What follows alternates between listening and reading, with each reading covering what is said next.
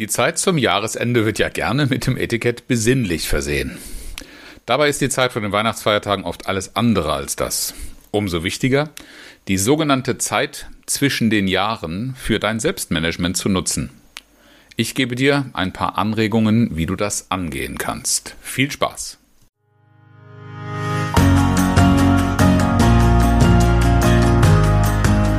Herzlich willkommen zu Führen im Team, deinem Podcast für Führungskultur und gute Teamzusammenarbeit.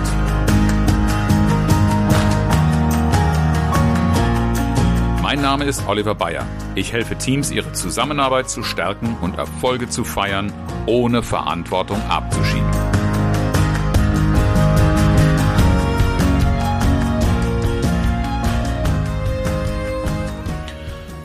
Du vielleicht weißt, war ich in meiner Zeit als Angestellter und als leitender Angestellter zuständig für die Personalarbeit im Unternehmen. Und in unserem Bereich war der Dezember immer ein sehr kurzer Monat, denn wir hatten neben der normalen Routine in der Zeit, meist nur etwa drei Wochen, noch Jahresabschlussarbeiten zu bewältigen. Dinge, die nur einmal im Jahr, aber dummerweise eben in diesem kürzeren Monat angestanden haben.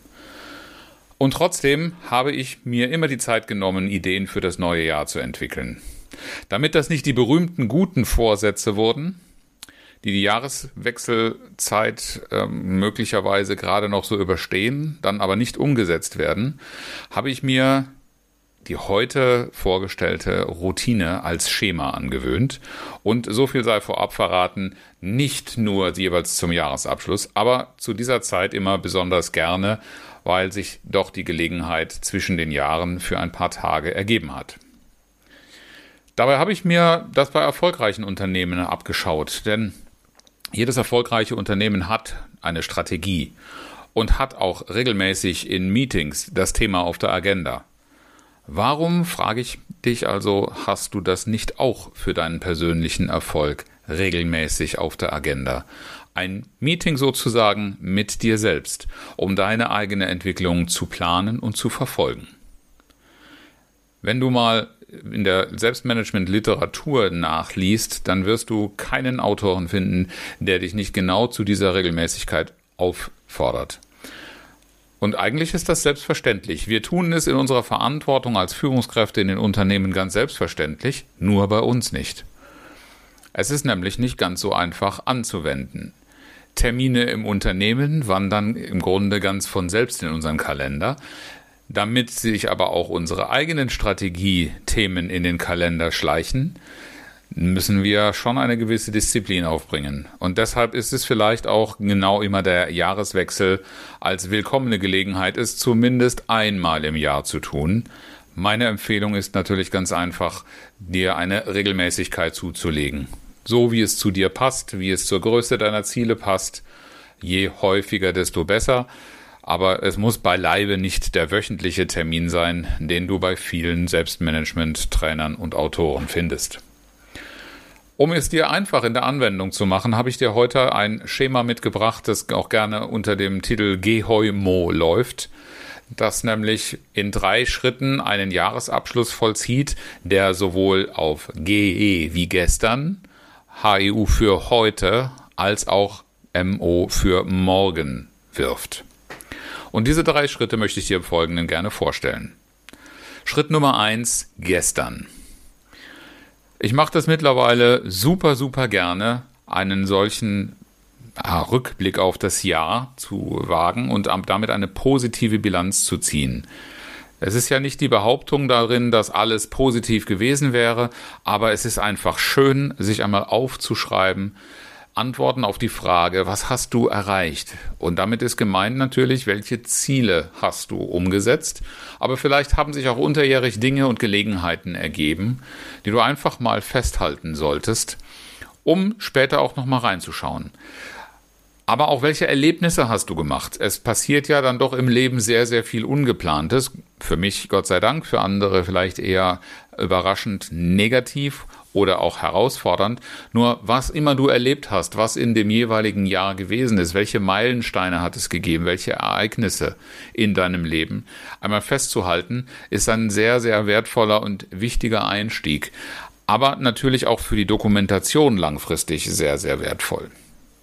Welche Fortschritte hast du gemacht bei Dingen, die du dir nicht erst für das vergangene Jahr vorgenommen hattest, sondern die vielleicht in einem größeren Kontext, einer längerfristigen Entwicklung stehen? Auch das ist ein wichtiger Punkt einmal festzuhalten, wenn du innehältst, um ja, deinen persönlichen Jahresabschluss auch mit möglichst viel Substanz zu füllen. Solltest du dich schwer tun, eine positive Bilanz zu ziehen, und das haben viele, viele Menschen in den letzten beiden Jahren wahrscheinlich besonders als Herausforderung gesehen, dann geh doch mal heran und transformiere das Negative, indem du schaust, anstatt was du vielleicht falsch gemacht hast oder was falsch gelaufen ist, daraus ziehst, welche Lernerfolge du daraus ziehen konntest. So wie wir Unternehmen im Grunde empfehlen, aus einer Fehlerkultur eine Lernkultur zu machen, so kannst du auch die Realität, die vielleicht nicht immer wunschgemäß gelaufen ist, daraufhin kritisch prüfen und auswerten, was du daraus gelernt hast. Vielleicht hat es dich dazu gebracht, deinen Kurs zu korrigieren, weil du gemerkt hast, dass dein ursprünglicher Plan oder dein Ziel nicht zu der Realität oder vielleicht nicht mehr zu der Realität, die sich zwischenzeitlich eingestellt hat, passt. Vielleicht hast du auch Enttäuschungen erlebt. Und in dem Wort Enttäuschungen, wenn man mal auf diese Herkunft oder die Zusammensetzung schaut, dann ist das ja eigentlich etwas viel Positiveres, als das Wort oft behandelt wird. Es bedeutet nämlich, dass du von einer Täuschung befreit worden bist. Und von dieser Täuschung in eine Klarheit hineingekommen bist, also mehr verstanden hast über das, was tatsächlich Realität war. Oftmals machen wir uns ja ein Bild von der Wirklichkeit und vergessen dann, dass es ein Bild von der Wirklichkeit ist. Und die Enttäuschung bringt uns ein Stück weiter näher in die Klarheit, wie diese Wirklichkeit, diese Realität, mit der wir umzugehen äh, ja, gezwungen sind, äh, mit der wir umgehen dürfen, wie sie tatsächlich aussieht. Und damit eben auch festzustellen, welche Irrwege wir möglicherweise beschritten haben und mit dieser neu gewonnenen Klarheit eben auch diese Irrwege aufdecken und neue Wege, bessere Wege finden. In diesem Rückblick könnte es zum Beispiel darum gehen, welche Veränderungen im Team hattest du? Wer ist dazugekommen? Wer hat das Team verlassen? Wer hat sich da verändert? Welche anderen Aufgaben sind hinzugekommen oder was habt ihr insgesamt für Veränderungen in eurer Struktur und euren Zuständigkeiten gehabt? Welche Projekte habt ihr abgeschlossen? Welche Aufträge habt ihr gewonnen? Welche wichtigen Verträge geschlossen? Welche Seminare hast du besucht und was davon hast du umgesetzt? Was hast du also wirklich nachhaltig gelernt? Aber auch so Überlegungen wie, welche Urlaube hast du gehabt? Was hast du in diesen Urlauben erlebt, gelernt, kennengelernt? Und welche persönlichen Erlebnisse hattest du in dem Jahr? All das gehört in einen wirklich wichtigen, substanziellen Rückblick für dich hinein. Wenn du das sorgfältig machst und wenn du dir die Zeit dafür nimmst, dann entsteht hier eine Liste mit lauter positiven Ankern für dein eigenes Bewusstsein und nicht zuletzt auch dein Selbstbewusstsein. Mir hat es immer sehr geholfen, mich weiter zu orientieren oder eben auch auf den nächsten Schritt zu kommen. Und das ist das Heute. Dieser zweite Schritt in dem persönlichen Jahresabschluss ist mal wegzukommen von dem Rückblick und sich darauf zu besinnen, wohin hat es mich gebracht? Wo stehst du denn jetzt? Weil wenn all diese Dinge, die du bilanzierst, äh, rückblickend betrachtest, dann stehst du ja jetzt mit einem Gepäck da, mit Fähigkeiten, mit Erkenntnissen, mit Einsichten, die dich in der Verortung heute in der Position bestimmen oder ein Stück weit eben auch verändert haben. Und wo du jetzt stehst, das darfst du in diesem Schritt heute dir selber bewusst machen. Dazu gehört auch die Frage nicht nur, welches Gepäck hast du bei, bei dir oder an dir, sondern wie geht es dir dabei? Welche Gefühle vielleicht auch gerade im Moment, aber vielleicht auch in den letzten Tagen haben sich eingestellt oder bestimmen dich. Wie steht es um deine persönliche Gesundheit? Und zwar nicht die Frage, was hast du im letzten Jahr dafür getan, sondern wie geht es dir jetzt? Wie zufrieden bist du mit der Situation, in der du dich gerade befindest? Je nach Persönlichkeitstypus wird das vielleicht eine sehr positive oder auch eine sehr kritische Feststellung oder Überlegung sein. Und was macht deine Motivation im Moment aus? Wie gut ist die aufgestellt? Und aus diesen Überlegungen auch die nächste Frage, was brauchst du? Denn aus Gefühlen, aus Gesundheit, aus Zufriedenheit, aus Motivation wirst du ganz leicht ableiten können oder ablesen können, welche persönlichen Bedürfnisse du hast. Und was daraus möglicherweise auch für Veränderungswünsche erwachsen. Also was muss sich unbedingt ändern? Welche Probleme siehst du möglicherweise aus dieser Betrachtung deiner aktuellen Situation? Aber selbstverständlich auch die Dinge, die du nicht verändern möchtest, die du gerne beibehalten möchtest. Denn Veränderung ist kein Selbstzweck. Veränderung dient dazu, dich persönlich wachsen zu lassen. Und das bedeutet natürlich auch die Dinge, die du aus der Vergangenheit mitbringst, gut zu nutzen und nicht, um alles in der Welt Brüche herbeizuführen. Stell dir auch die Frage, was ist dir wichtig aus der heutigen Position? Einer meiner Persönlichkeitstrainer hat einmal den Satz geprägt, das Schönste an der Vergangenheit ist, dass sie vorbei ist. Ich bin da nicht so ganz einverstanden mit, aber richtig ist, ich darf anerkennen, dass das, was in der Vergangenheit passiert ist, wo ich, worüber ich mich entschieden habe, in der Vergangenheit bleibt. Was ich machen kann heute, sind Lehren daraus ziehen und mir Gedanken darum machen, ist das, was ich geglaubt habe, immer noch so wichtig für mich? Was zählt wirklich? Und immer wieder die Frage zu stellen, was ist meine persönliche Mission? Was ist meine Bestimmung? Und was möchte ich zum Sinn und Zweck meines Daseins, meines Lebens machen? Und da kann ich aus der heutigen Situation schon sagen, was ist davon schon erreicht und gleichzeitig in die dritte Frage überleiten, nämlich auf das Morgen. Vielleicht hast du auch schon mal das Arbeitsmittel der sogenannten Bucket List. Oder wenn du den englischen Begriff nicht so gerne magst, dann ist vielleicht Löffelliste die richtige Variante. Das ist die Liste dessen, was du noch erleben, was du noch tun möchtest, was in deinem Leben auf jeden Fall noch stattfinden soll, bevor du die sogenannte Löffel, sogenannten Löffel abgibst. Deshalb heißt die Liste so. Und ähm, wenn du auf diese Liste schaust, dann überprüf doch mal, falls du sie schon geschrieben hast, ob die noch zutreffend ist, ob da die Dinge, die sich darauf befinden, noch wichtig sind. Natürlich kannst du auch diese Liste schon, wenn du sie hast, beim Rückblick ähm, daraufhin überprüfen, was hast du davon erledigt und wo kannst du einen Haken dahinter machen.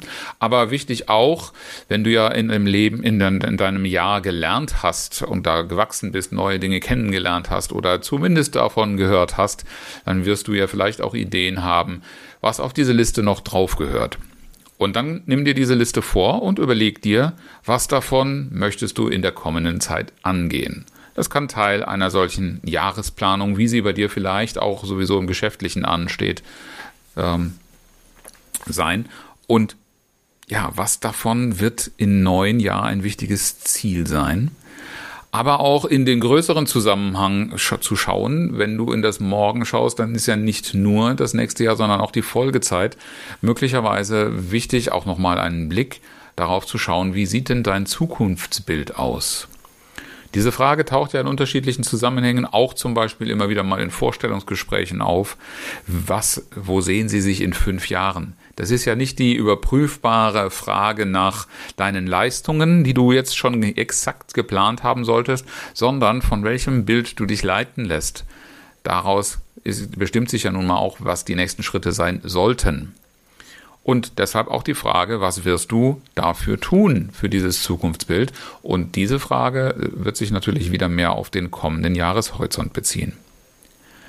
Das sind diese drei Schritte, gestern, heute, morgen, die du auf jeden Fall zum Jahreswechsel immer wieder durchführen kannst, die ich dir aber auch ans Herz lege, regelmäßiger zu führen. Überhaupt wichtig sind drei Dinge bei der Durchführung dieses persönlichen Jahresabschlusses oder bei der Anwendung dieses Schemas. Erstens, nimm dir Zeit für diese drei Schritte.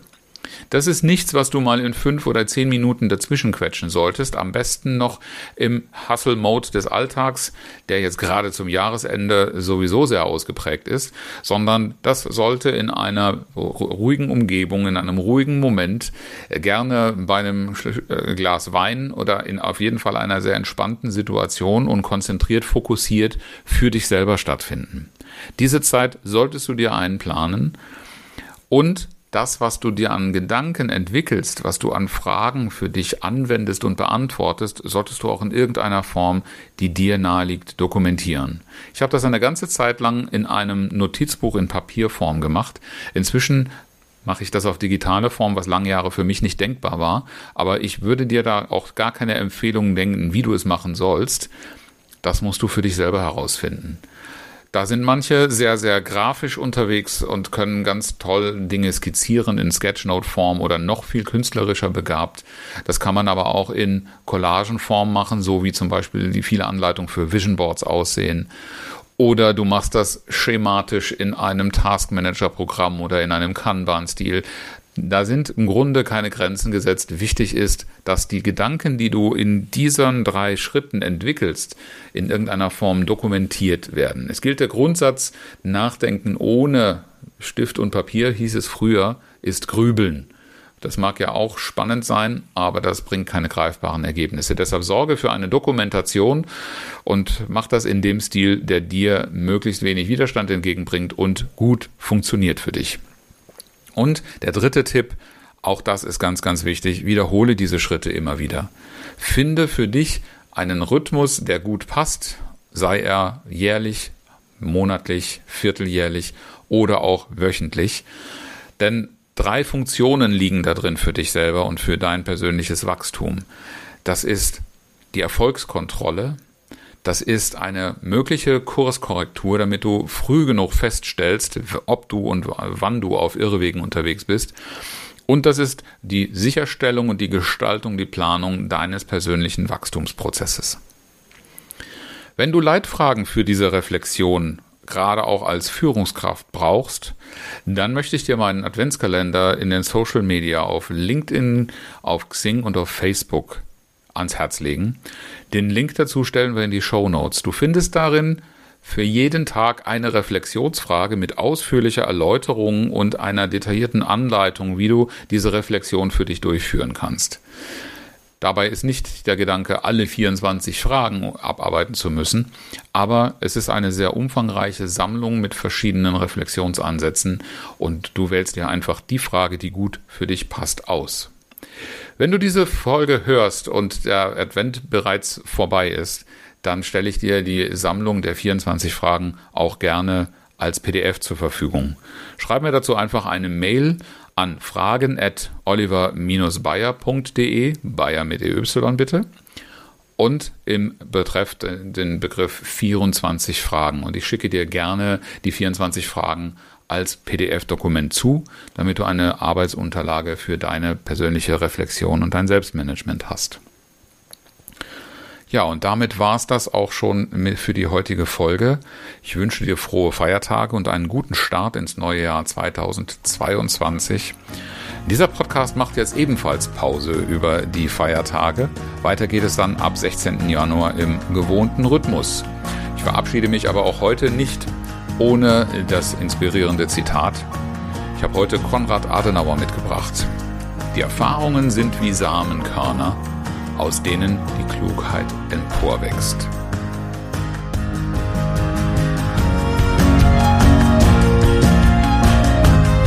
Herzlichen Dank fürs Zuhören und schön, dass du dabei warst. Bis zum nächsten Mal in diesem Podcast, wenn es heißt Führen im Team, Zusammenarbeit stärken und Erfolge feiern ohne dass Verantwortung abgeschoben wird. Ich freue mich auf dich.